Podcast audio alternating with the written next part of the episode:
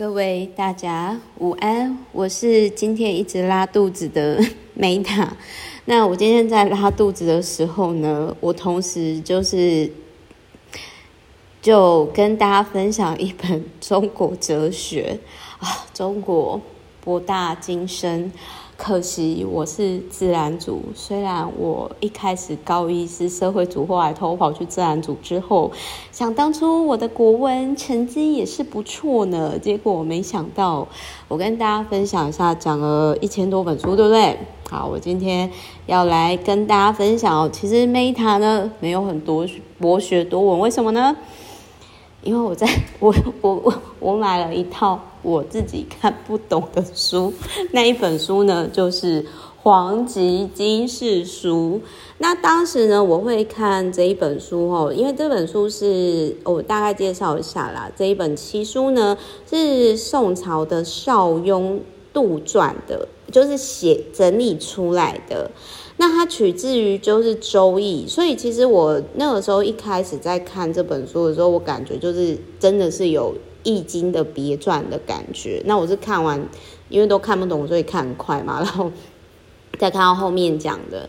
那他就有提到说，这一本书呢，自《易经》以后哦，没有人就是做的这么的整齐。那据说邵雍就是简单来说，这一本书吼就很像说，哎，那个我随便举例，比如说像我 Meta 觉得我我觉得人类图很很准嘛，那呃就有点类似说，哦，看完《易经》之后，我觉得太有道理了，然后呢，我就那个邵雍就。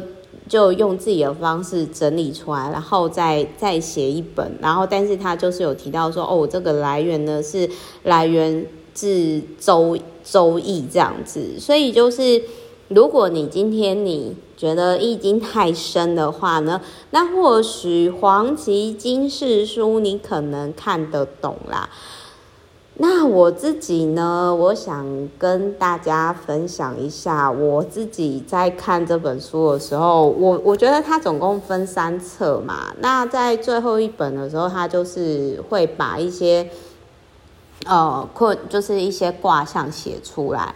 那我个人是会觉得说，比易经还要再写的更多一点点这样子。但是这本书，因为它很多都是。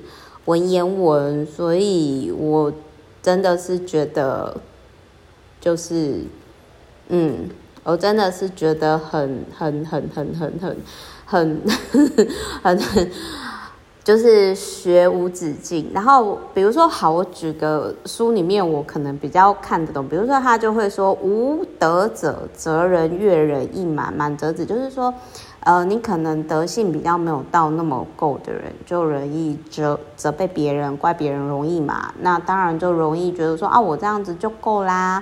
然后，那你够了满了之后，你是不是就停止进步了？就是有点类似满满招损，谦受益啦。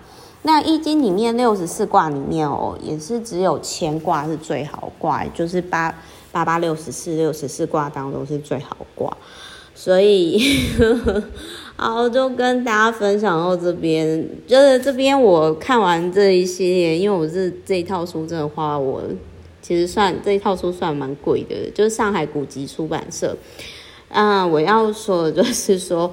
如果各位呢有在研究《黄极经世书》或者相关社团读书会，欢迎跟我说，我想加入看看，我觉得挺有趣的。好啦，大概就这样咯。那希望对于就是这一本书呢，对大家有帮助。就是这一本书，因为我也不是文学，那我只能就我理工科女解读，就是说，我觉得是呃，我个人觉得啦，我觉得就是说。哎，今天易经之后，有人易经很熟很熟很熟，然后内化出来，再补充一套，就是等于说是邵雍版的易经。那但是到目前为止，就是呃，我觉得每个人缘分不同，我可能跟这个人的易经比较不熟，因为我比较熟的是那个曾仕强教授周老的那个易经，真的很简单，对我来讲就是比较深入浅出，我会比较看得懂。